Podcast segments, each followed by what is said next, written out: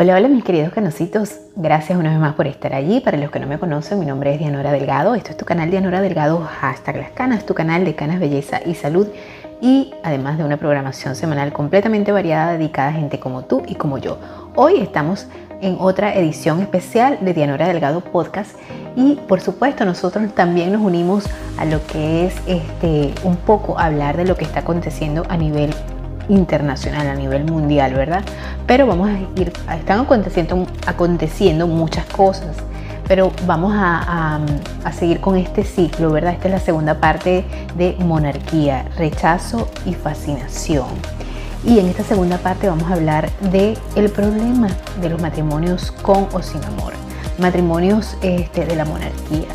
Eh, son así como eh, tan felices como los cuentos de hadas ¿Qué hay detrás de todo esto? ¿Y es una realidad o es una fantasía? Eh, de eso se va a tratar la edición especial número 2 de hoy, esta segunda parte de estos programas que hemos hecho. Bueno, te invito de una vez a que si te gustan los temas no solamente de canas, belleza y salud, que es principalmente lo que tratamos en este canal, sino que también tenemos temas como de desarrollo personal, eh, inteligencia emocional, emprendimiento, ¿verdad? Y también tenemos actualidad y entretenimiento, que es más o menos de lo que va el programa de hoy. Entonces te invito a que te suscribas allá abajo donde dice suscribirse, que presiones la campanita para que cada vez que yo suba un nuevo video tú seas una de las primeras personas en enterarte y no te pierdas ninguno de los episodios del podcast y tampoco ninguno de los videos normales que tenemos acá en el canal. Bueno, mis queridos canositos, desde ya te digo que para mí es muy importante tu like porque de esa manera eh, pues me siento retribuida con respecto a estos ratos que nosotros eh, pasamos comentando acá y además de todo el contenido que te doy, que te brindo. Te invito a que me sigas a través de mis redes sociales que por ahí siempre estoy adelantando un poquitín acerca de lo que extiendo por acá por el canal de YouTube. Te invito a que amablemente formes parte de esta comunidad. ¿Cómo? Pues eh, dejando tu comentario con mucho respeto eh, en, cada video, en cada programa. Te recuerdo que los programas como hoy, que son de, podcast, de Honor Delgado Podcast, no solamente los puedes ver a través de, de YouTube, sino que también los puedes escuchar en formato podcast a través de Google Podcast, Apple Podcast, Anchor FM, Spotify y otras plataformas más, porque es en formato auditivo. Te invito a que leas toda la descripción de este programa, que ahí seguramente hay datos que vas a encontrar y que te van a ser de mucho interés. Bueno, mis queridos canositos, te voy a dejar con estos mensajes de mis patrocinantes que son tan importantes como tú, porque ellos son los que me permiten seguir con estos espacios dedicados a gente como tú y como yo. Te veo a la vuelta. ¿Estás cansado de pagar demasiado en electricidad? ¿Estás cansado de los aumentos en el servicio de energía eléctrica? Pues hoy tengo la solución para ti. Actualmente existe un incentivo del gobierno de los Estados Unidos del 30% de crédito fiscal si te cambias a energía solar. Pero esto no durará por mucho tiempo, así que aprovecha hoy, sin costo inicial, para cambiar ese alto cobro y convertirlo en cero, mientras ayudas al planeta. Si vives en Texas, comunícate con nosotros ya al siguiente número 832-367-2406 y un especialista te dará asesoría totalmente gratis. Mejora tu economía y ayuda a salvar el planeta. Cámbiate a energía solar hoy. Un video es un detalle memorable. Nosotros editamos el tuyo para cada ocasión, justo con la esencia de ese mensaje que quieres comunicar para cada red social, de negocios o personal. Lo que se te ocurra lo hacemos perfecto para ti. Conceptos creativos. Vive una experiencia neurocreativa. Bueno, bueno, mis canositos, gracias una vez más. Como te dije al principio, yo soy Dianora Delgado y vamos a continuar con el programa, eh, el segundo programa, la, segunda parte de monarquía, rechazo eh, y fascinación. ¿Por qué? Bueno, porque ya lo dijimos en, el la primera parte, efectivamente, este mundo de la monarquía, eh, pues en muchos casos trae odio, porque mucha gente los detesta, mucha gente no los quiere ver ni en pintura, mucha gente tiene una opinión este, bastante radical con respecto a los caracteres que, se forman dentro de la monarquía, pero también causan mucha fascinación e incluso en aquellas personas que posteriormente se pueden volver mm, más estrechas, más cercanas a la monarquía o que simplemente terminan siendo archi enemigos que hice un comentario en, la primera parte donde decía que, bueno, irónicamente las personas que se vuelven eh, frontalmente enemigas de, la monarquía, eh, pues no terminan bien. Y eso también nos lleva a pensar que muchas teorías conspirativas que existen con respecto, por ejemplo, a lo que ya también lo comenté en, la primera parte, este, por ejemplo, con respecto a la, a la muerte de la princesa Diana de Gales, pues que todo indica, indica, indicaría que uno de los principales este, responsables es la firma, como le, como le llaman, ¿no? la institución. Pero bueno, eh, existen, como les dije, son teorías conspirativas las cuales no puedo ni avalar ni desestimar porque pues yo estoy tratando de ustedes de, de llevarles lo que ha estado sobre el tapete y lo que son las noticias oficiales, lo que realmente eh, las conclusiones que se han dado. Así que por mucha admiración o por mucho, ah, mucho este, eh, sí, admiración que yo pueda sentir por algún este, personaje, pues yo no, no, voy a tratar de ser, como quien dice, lo más neutral posible y ver las cosas desde una óptica bastante objetiva, sin caerme apasionamiento, porque creo que después de todo, como creador de contenido, pues sí puedo dar mi punto de vista, pero también considero que es importante que ustedes eh, se nutran de lo poco que yo puedo saber, ¿verdad? Porque para, de eso se trata este, este canal, este, este, este programa.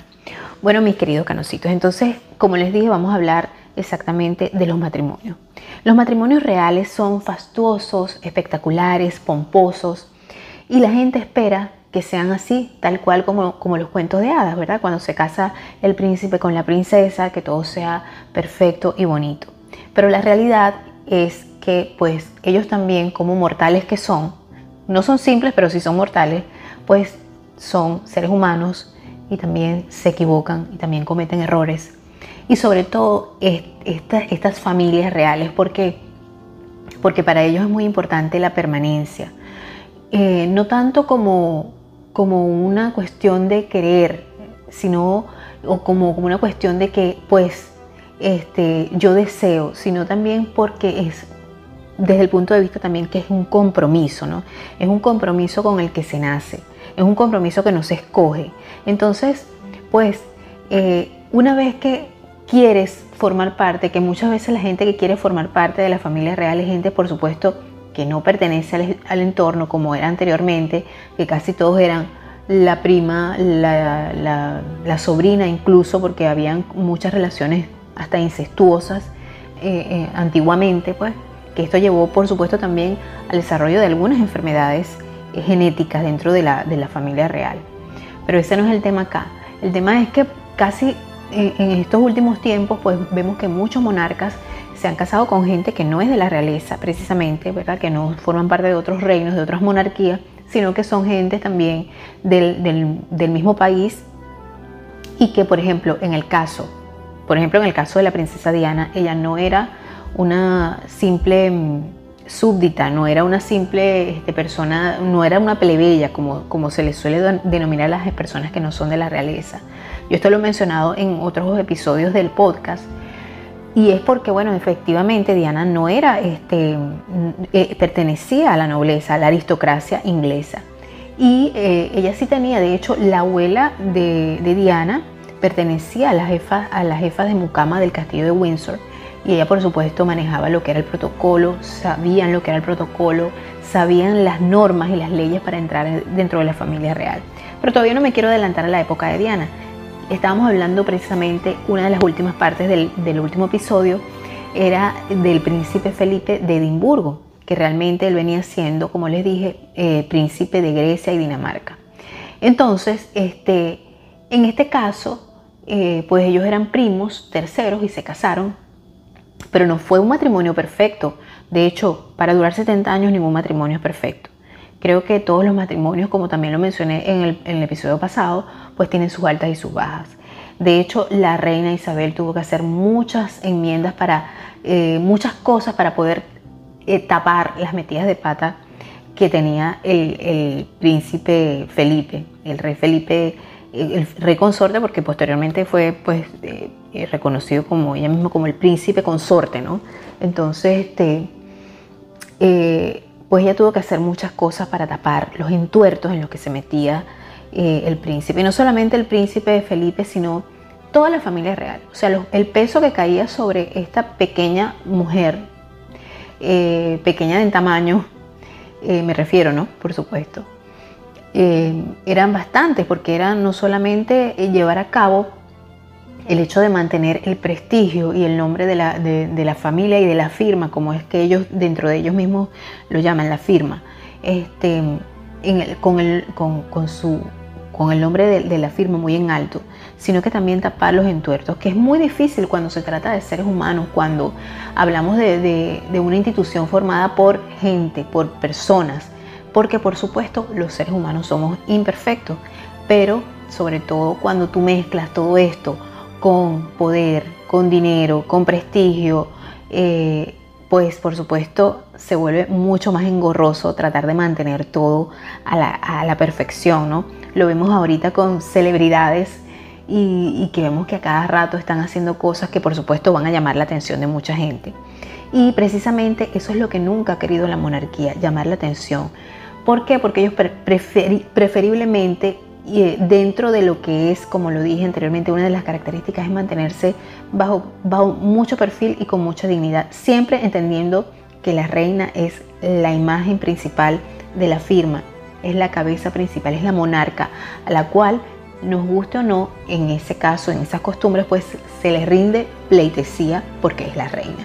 E incluso su esposo, teniendo una, eh, un, un este temperamento de espíritu libre, un hombre bastante brusco en muchos casos eh, para decir las cosas, como quien dice en mi país sin pelos en la lengua para decir las cosas, a veces imprudentemente, pues acoplarse a este estilo de vida donde él no iba a ser el líder, que de por sí era un hombre líder por, por excelencia, eh, un hombre de la naval, un hombre este, que, eh, que pertenecía a la, Armada, eh, con todo ese temperamento de que le gustaba hacer ejercicio, que le gustaba, de, paso, muy guapo, como, como, lo dije también, un, playboy, adaptarse y tener que adaptarse a este mundo ya era de por sí un desafío.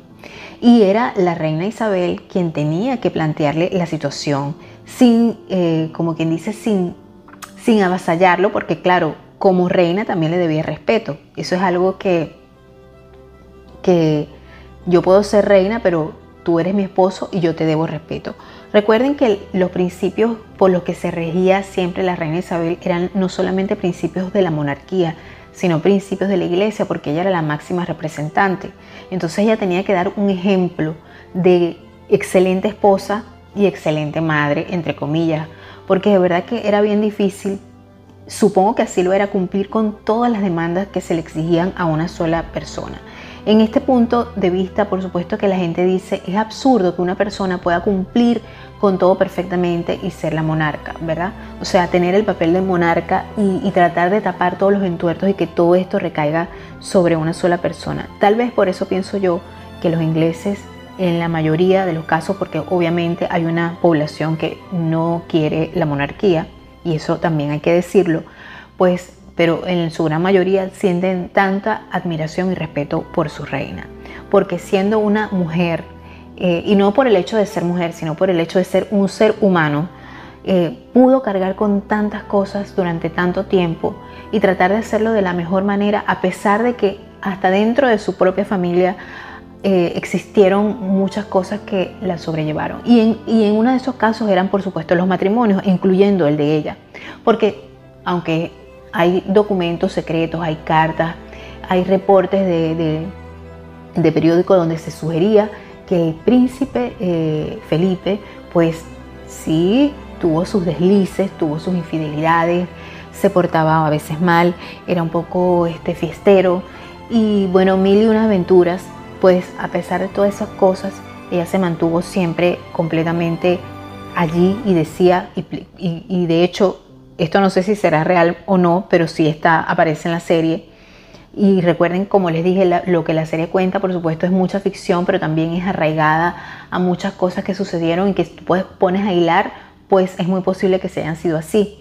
En este caso voy a, absorber un fragmento donde ella le, eh, donde, ¿y qué, qué, esperas el divorcio, no?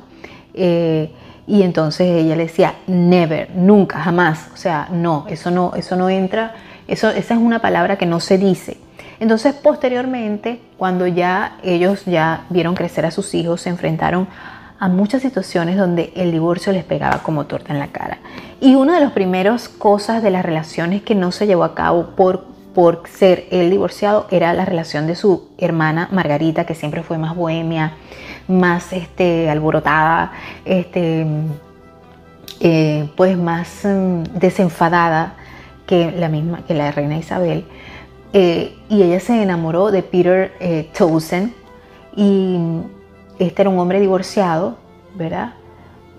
mayor que ella, que había trabajado con su padre, pero ella se enamoró locamente de él, se enamoraron y eso fue algo muy mediático y el mismo, o sea, el mismo Congreso, el mismo Parlamento, la, la iglesia y la gente de la política, pues aunque la reina quería complacer a su hermana, pues ella no pudo aceptar en ese caso y le dijo, mira, no, y le dieron como que bypasearon la cosa por mucho tiempo, le dieron largas al asunto para que Margarita se olvidara de, lo que ella cataloga su gran amor, para que no se casaran, porque eh, pues una de las cosas que impedía el matrimonio de un miembro de la realeza era que se casara con una persona divorciada, como también lo mencioné en la primera parte. Entonces esto siempre ha sido como quien dice, eh, el talón de Aquiles de la monarquía. Obviamente fue el talón de Aquiles de la monarquía, porque hoy en día pues podemos ver cómo este, Carlos, que es el, el rey actual, pues se divorció. Y no solamente Carlos, también se divorció el, el, príncipe Andrés, que es el que ahorita está súper comprometido con este problema que hubo eh, con el multimillonario Jeffrey Epstein, eh, acusado de tráfico de menores y de abuso y todas esas cosas. Bueno, esto fue también una de las cosas que, también trastocó un poco la monarquía, que la trastocó bastante, ¿no? Eh, él, él, es divorciado también de Sarah Ferguson, que también era muy amiga de la, de la princesa Diana. Y pues ese fue también un divorcio muy sonado a nivel mediático. Otro divorcio también fue el de la princesa Ana, ella se divorció de su primer esposo y contrajo segundas nupcias. Eso fue otra cosa que también, eh, pues, le trajeron muchas eh, desavenencias a la corona británica. Y este, el hecho también de que Carlos, antes de casarse con Diana, estuviera saliendo con una mujer que era casada. Entonces, parte de, la, conservación eh, de la conservación del prestigio, ¿verdad? Era que si el rey se iba a casar tenía que ser con una muchacha virgen o por lo menos que tuviera la reputación de serlo, de no haber tenido novio, porque pues eso era el consejo que le daba su, eh, su tío a Carlos, Lord, eh, Lord eh, Mountbatten, y donde le decía que si vas a escoger una mujer, preferiblemente donde tú hayas tenido toda la experiencia del mundo con otras mujeres, pero que ella no tenga ninguna experiencia con ningún otro hombre. Obviamente todas las cosas que yo estoy diciendo aquí son, por supuesto, nos suenan a pesar de que somos personas mayores, porque yo me considero que soy una persona mayor, por supuesto, yo no me considero una carajita, y discúlpeme la, palabra, pero es así, no me considero una niña. Este, obviamente son cosas este, demasiado pasadas de moda, pero es que forma parte de lo que es eh, y de lo que era, por lo menos para ese momento, la, realeza británica. Entonces, como les iba diciendo, eh, pues yo me adelanté con, decirle los, los divorcios que, que, hubieron en la familia real, pero por supuesto el primero en casarse fue Carlos y ese matrimonio empezó sumamente mal. Como les decía, Diana pertenecía a la aristocracia, Diana conocía de la familia real, su familia estuvo vinculada a la familia real de alguna manera porque su abuela pertenecía a la jefe de mucamas. Em, pero realmente eh, el, playboy del momento era, era Carlos, porque pues se le veía con una chica, se le veía con otra chica y por supuesto Carlos era como, era el príncipe, el heredero al trono, el futuro rey de Inglaterra.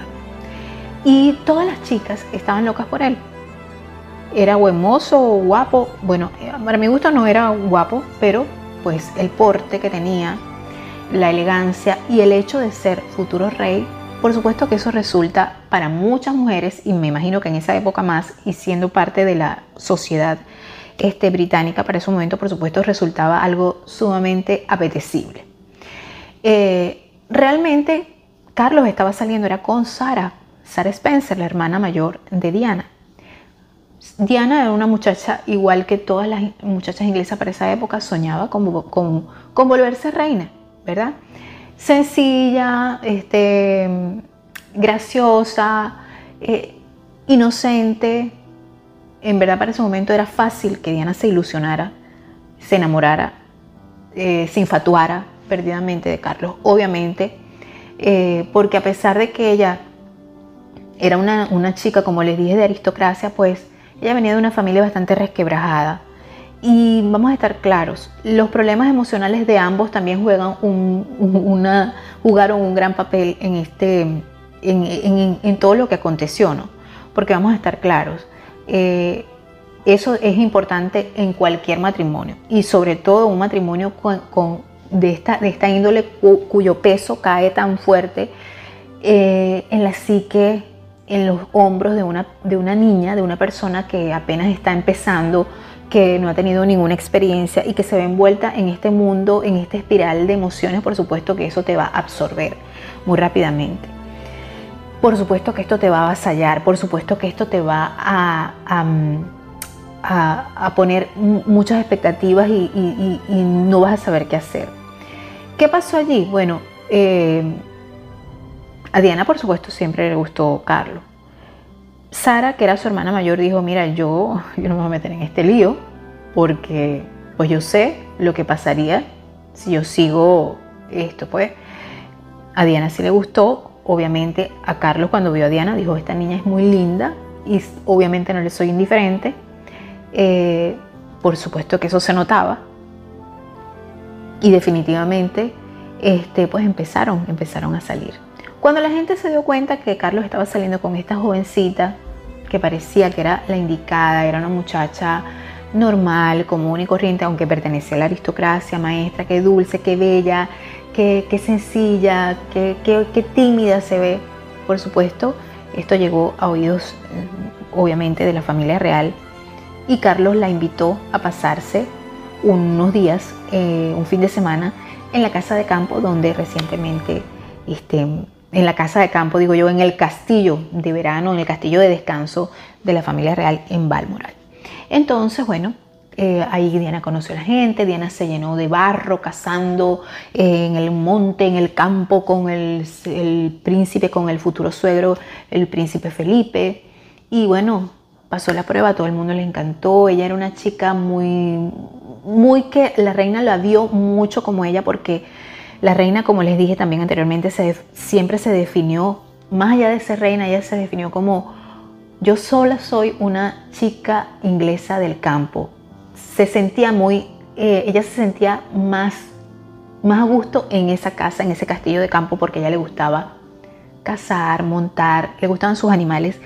Y eh, pues ella se identificó mucho en eso con Diana, vio algo así y vio que era, por supuesto, un carácter que ella se podía moldar porque ella vio, esta chica está enamorada realmente de Carlos y por amor pues hay que, se puede amoldar más fácilmente.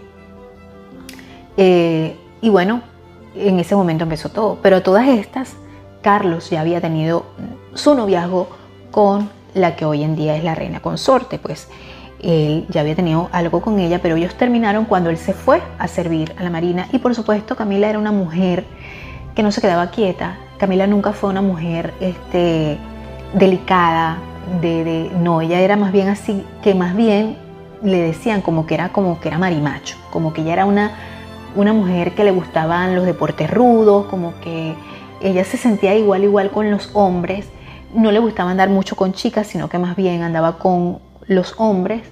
Y eso le gustaba mucho a los hombres, le llamaba mucho la atención que era como una chica de bajo mantenimiento. Y pues eso le sirvió para como que ella era una rompecorazones. Ustedes dirán con esa cara, bueno, pero como no podemos jugar los gustos de algunos caballeros. De hecho, yo nunca he juzgado los gustos de algunos caballeros y, todavía hoy en día se preguntan, ¿y por qué Piqué engañó a Shakira?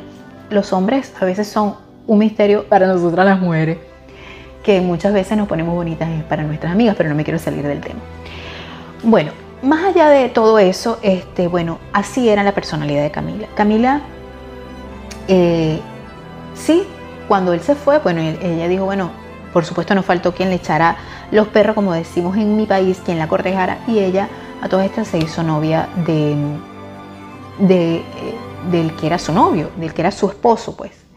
Y este se dieron cuenta en la Casa Real, pero se dieron cuenta que ella no era un buen partido para, para casarse, para ser reina, porque ya veían el interés que Carlos tenía en esta mujer, pues. Y aprovecharon y este, eh, hablaron con el papá de, Camila y le dijeron, mira, trata de que, de que se case con ella, que, esté con ella. Y el papá de Camila anunció el compromiso de Camila en los periódicos y al, al, novio que tenía en ese momento no le quedó de otra decir, bueno, ya que tu papá anunció, vamos a casarnos. Ese matrimonio, por supuesto, estaba destinado a ser un total y completo fracaso porque Camila o sea, no le paraba mucho y él, bueno, está bien, vamos a, vamos a darle, pues vamos a echarle pichón, como decimos en nuestro país. Y este, pues decidieron casarse. Eh, por supuesto, eso no funcionó. Y Camila eh, y Carlos empezaron a verse, empezaron a, siguieron. A todas estas, Carlos, eh, pues eh, empezó a salir con Diana porque pues la gente decía, mira, tú no, puedes casarte con esa mujer. Y Carlos pues quería estar con Camila. Y Camila decía, mira, tú tienes que hacer lo mejor para ti, tú no puedes estar conmigo, yo no quiero tener problemas. Eso era, o sea, eso era lo que, lo que se refleja en muchas cosas de la historia, ¿no? Y, yo creo que en, en cierto modo, pues ese desenfado de Camila ese o sea, a veces, a veces no, no queremos algo y eso más nos llega, o sea, a veces tal, vez lo rechazamos y eso es lo que más queremos. En cambio, a veces cuando buscamos desesperadamente algo, eso más se aleja. Yo creo que eso fue el caso de Lady Di. Ella estaba enamorada de él, lo amaba profundamente. Eh, aunque a mucha gente le parece una cosa loca, ¿cómo puede, puede amar Lady Di a una persona que no era tan cariñoso, que no era tan... Pues lo admiraba y ella era, recuerden que ella era una, una jovencita que estaba deslumbrada. Y, la idea de ser reina a ella le gustaba porque de hecho ella lo dijo en una entrevista. O sea, ella sí, eh, ella, ella tenía profundo respeto por, por, por la monarquía, porque recuerden que los ingleses aunque nosotros no podamos entender eso en muchas ocasiones, pues ellos sí, la mayoría tenían, y sobre todo en esa época, tenían un gran respeto por lo que era la monarquía. Y Diana no escapaba de esa realidad. Entonces, bueno, este, para esto eh, hubieron muchas personas que intervinieron en el hecho de que ellos se casaran. Desde su tío, eh, Lord Mountbatten, el tío de, el tío de, de Carlos, como la jefe de Mucama, que era la abuela de Lady Di. Bueno, sí, este, por supuesto había esa conexión con la familia real. Pero, obviamente, eso era algo que estaba destinado al fracaso. ¿Por qué? Porque Carlos no estaba enamorado de ella. Y Diana, pues, era una jovencita muy, muy inexperta, eh, hasta catalogada hasta de cursi, dentro del, como quien dice, de los adentros de la familia real eh, y costar amoldar una personalidad así a los protocolos, pues iba a ser bastante difícil.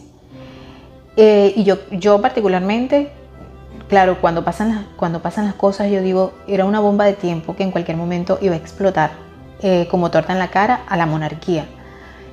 porque obviamente estamos hablando de pasiones y y Diana estaba apasionada realmente por lo que sentía por Carlos. ¿Por qué no se evitó esto? ¿Por qué no evitaron esta gran tragedia que después le iba a reventar como torta en la cara a la monarquía? Bueno, de hecho, eh, la abuelita de Diana, eh, no recuerdo ahorita el nombre, pero por acá se lo voy a poner en la edición, eh, le dijo, mira, tú estás segura de querer casarte con él porque son total y completamente diferentes total, o sea, son una diferencia del cielo a la tierra. Y ella lo tomó como una afrenta personal, diciendo, ¿por qué tú piensas que yo no puedo formar parte de la familia real?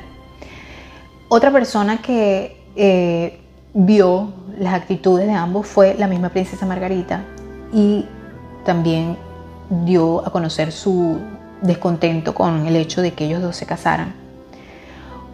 Eh, también la misma princesa Ana en algún momento eh, sugirió que eso no debía estar pasando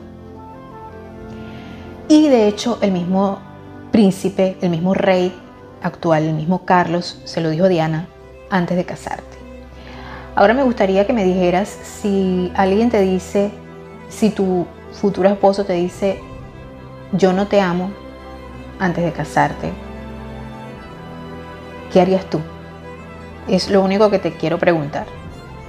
Eh, desgarrador, doloroso, yo sé que para muchas de nosotros hubiera sido un rotundo, ok, no me caso, pero hay que entender que para, por ejemplo, la princesa Diana en este momento era una joven. Eso debe haber sido entre devastador y una desesperación total por no, no te quiero perder y voy a hacer que te enamores de mí. Y pues continuaron con ese matrimonio. Cuando ella entró, ella ya sabía, o sea, ella ya sabía todo lo que estaba pasando entre Diana, entre Carlos y Camila. Ella sabía todas las, cosas que pasaban, que ellos eh, seguían teniendo eh, su relación de amantes, que se veían, que se entendían. De hecho, Camila y Diana tuvieron una reunión donde Camila hasta le decía lo que le gustaba a Carlos, eh, lo que no le gustaba, todo. Y yo por eso entiendo que muchas, muchas nos identificamos tanto con Diana, porque pues ella estaba, todas en algún momento nos hemos vuelto ciegas de amor. Y eso fue lo que le pasó a la princesa Diana. Posteriormente a todas estas, ya a los cinco meses, Diana está embarazada. El matrimonio iba de mal en peor. Ella empezó a tener problemas eh, de bulimia, problemas de todas las, cosas emocionales que ella traía, porque Diana traía muchos problemas emocionales. Mucho antes de casarse, Diana fue abandonada por su madre. Eh, o sea, su madre los abandonó a ella y a sus hermanos porque se fue con otro señor. Su papá se casó con otra señora y Diana no quería a esta señora, eh, pues no quería a su madrastra. Diana vino arrastrando muchas, muchas carencias emocionales y eso me imagino que fue también lo que la llevó a ella a aferrarse tanto a Carlos. Eh, obviamente Carlos, para Carlos su roca era el hecho de que Camila permanecía ahí, de que Camila permanecía ahí y toda la gente de, la corte, toda la gente del la reina, el príncipe decían, a, él, se le va a olvidar, a él se le va a olvidar este, la otra y va a enamorarse de Diana. Pero eso nunca pasó, porque mientras más Diana se aferraba a él, más Carlos lo que quería era eh, que eso terminara, que era un infierno. Y de hecho él llegó a, obviamente, a tratarla mal porque él no quería continuar con eso y no quería continuar con esa, con esa relación. Eh, en un momento de rebeldía, Diana quería, eh, o sea, estaba desesperada, estaba enferma, estaba más, más flaca porque ya ella venía presentando eso antes de la boda. De hecho, tuvieron que agarrarle el vestido como mil veces para cuando se iba a casar porque estaba muy flaquita. Eh, y ella seguía con ese problema. Embarazada, incluso ella intentó quitarse la vida. Ella se tiró por las escaleras. Imagínate tú. Y este, después ella dijo, no, yo sabía que no le iba a pasar nada al niño porque yo me tapé el vientre. Ella se, ella se había tapado la barriga para no hacerle daño al, al bebé. Entonces, claro, ella hacía muchas cosas desesperadas para tratar de llamar la atención de su esposo y su esposo, mientras ella más quería acercarse, él más se alejaba. Yo creo que eso es algo que, que es lógico. A veces uno cuando está detrás de algo, eh, pues cuando uno quiere forzar las situaciones, mm, yo creo que eso no, para en, nada bueno. Y eso le pasa hasta la más pintada, incluso le pasó a Diana de Gales. Eh, ellos seguían con su mundo como con, con, su falso matrimonio porque realmente nunca fueron felices. Hubo un momento ahí como que sí pudo pasar algo como ellos se, trataron, él trató diciendo, bueno, está bien, voy a tratar por, voy a tratar de, tratar de seguir con esto. Y ese de tratar de seguir con esto y de tratar de que esto funcione fue aconsejado por la misma Camila. O sea, mira, haz esto, tienes que hacerlo.